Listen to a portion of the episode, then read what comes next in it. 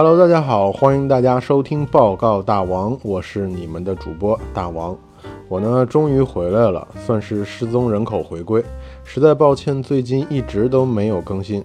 过去这一个月里，我休了个假，而后面这几天呢，也一直在搜集关于薛定谔的猫的资料。在决定讲这一期的内容之后，我才发现，想要讲清楚这当中的故事真的很难，写了好几篇稿子都感觉不太好，但总归还是要讲给大家听的。所以，如果今天没有给大家讲清楚，或者内容稍显枯燥的话，就请见谅了。首先，薛定谔的猫是一个著名的思想实验，听名字就知道是一个叫做薛定谔的人提出来的。这个人是量子力学的奠基人之一。我们先来说一下这个思想实验的内容吧。在一个封闭的盒子里放一只猫，然后在猫的旁边放上一瓶毒药，毒药瓶上面放置一个锤子，这个锤子是由机关控制下落的。机关一旦触发，锤子就会下落砸碎毒药瓶，毒药就会毒死这只猫。那么问题就在于，这个机关是通过一个原子是否衰变来控制的。原子一旦衰变，就会释放阿尔法粒子，这个粒子就会触发机关。而我们假定在接下来一个小时之内，这个原子肯定会衰变，但是我们并不知道它在什么时候衰变。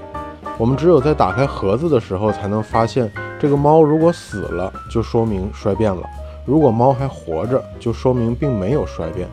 那么问题来了，我们在没有打开盒子之前，这只猫是死还是活的呢？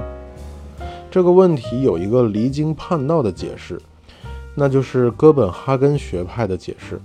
在没有打开盒子之前，这只猫的状态是既死又活的生死叠加态。只有在你打开盒子的时候，才会决定它的死活，而不是在你打开盒子之前就决定了。这个解释比较难理解。再举一个简单的例子，就是如果你把这个猫的状态看成是硬币的两面，然后你把硬币抛起来，这个硬币就会在空中不停地翻转。在这个翻转的过程当中，这个硬币的状态是一会儿正一会儿反。只有在你用手抓住它的时候，这枚硬币向上的面才会固定下来。而这只猫的状态就处于这个硬币的翻转状态中。而你打开盒子的时候，就好像你用手去抓住了那一枚硬币，决定了这只猫的死或者活。这样理解就比较容易了。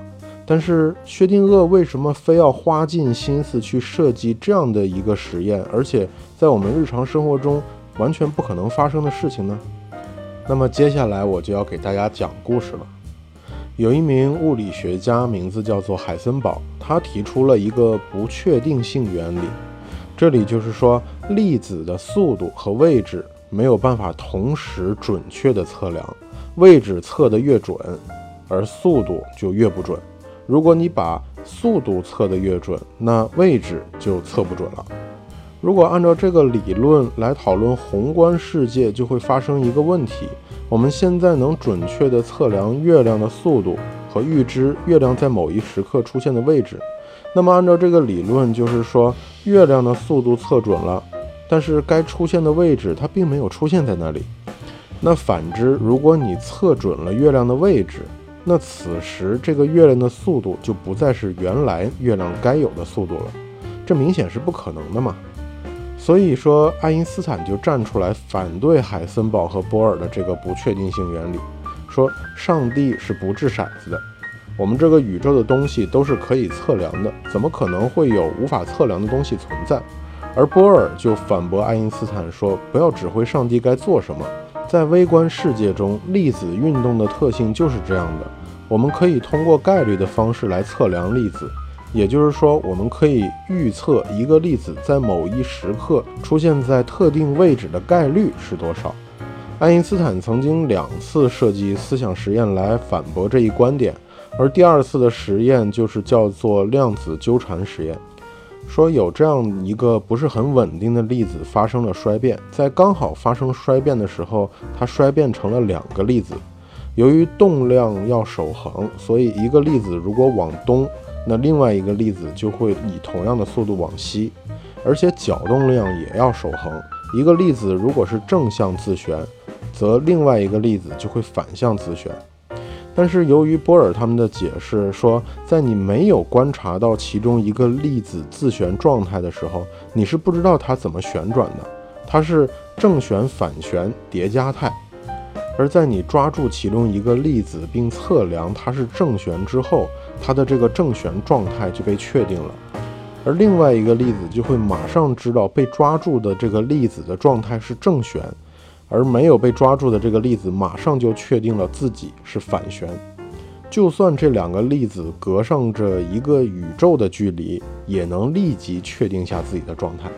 爱因斯坦就质疑说，根据广义相对论，宇宙没有任何信息传递速度是超过光速的，这个根本就不可能成立，是不可能发生的。这当中肯定存在着一些什么其他的因素导致，只是我们还没有发现。爱因斯坦管这种没有发现的因素叫做隐变量。那薛定谔看到这个文章之后，就连声叫好，并且声援爱因斯坦，并设计出了另一个让波尔他们头痛的思想实验。薛定谔就把微观理论带到了宏观上来，这就生成了薛定谔的猫。这就像是在微观世界当中，电子的移动方式是跃迁的，下一秒钟可能跳跃到一个位置，或者。某些其他位置我们无法得知，反正不是连续运动到那里的，我们只能预测它有百分之多少的概率移动到某一个位置。那如果把它移动到宏观世界与月亮来相提并论的话，则月亮下一秒出现在某一个位置的概率会是多少，或者可能出现在某些其他的位置上的概率是多少？这听起来就很荒谬了。我们都知道，月亮是连续不断、一直持续移动到某一个位置的。可事实是，爱因斯坦和薛定谔他们最终输了。二零一五年，在荷兰的实验室当中，就证明了波尔和海森堡他们的观点是正确的。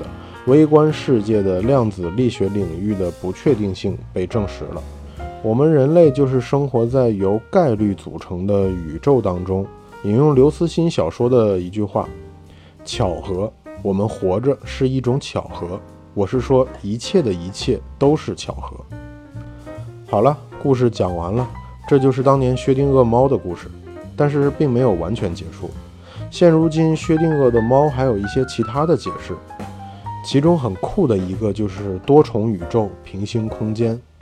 这个解释就是说，当你在打开薛定谔装猫的盒子时，其中百分之五十的概率和另外百分之五十的概率都生效了，但是却从这个时间点分裂出来两个宇宙，一个宇宙的猫是活着的，而另外一个宇宙的猫是死了的。自此，两个宇宙会分别独立的延续下去，而这一点是大导演和大编剧们最爱的一点，他们听起来非常酷炫，有噱头，可以按照这个思路拍摄出很多影视剧作品。而关于多重宇宙和平行空间的电影和电视剧也非常的多。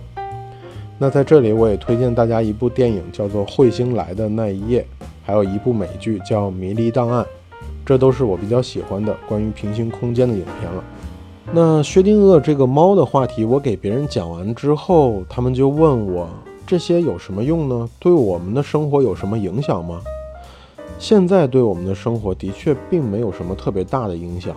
物理学家们也不是为了改变我们的生活而去研究物理，而是因为人类的好奇心导致他们想要弄明白事物运行的原理，而改变我们生活的技术也是他们所研究的成果的衍生品。